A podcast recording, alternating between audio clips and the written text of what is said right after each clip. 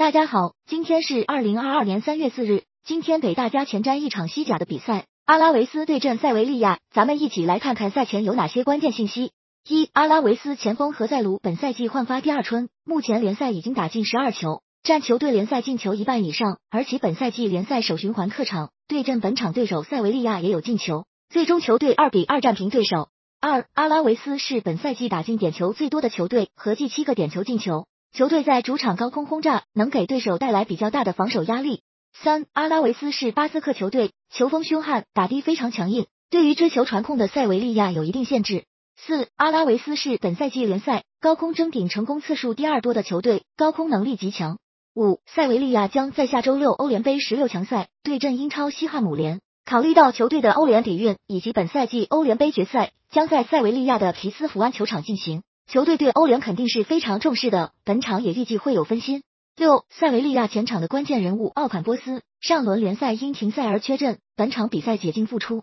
本赛季联赛主场对阵阿拉维斯时，他就打进了一球。七、塞维利亚目前在客场已经连续三场打成平局了，不过球队自二零一八年十二月以来，客场从未连续四场不胜过。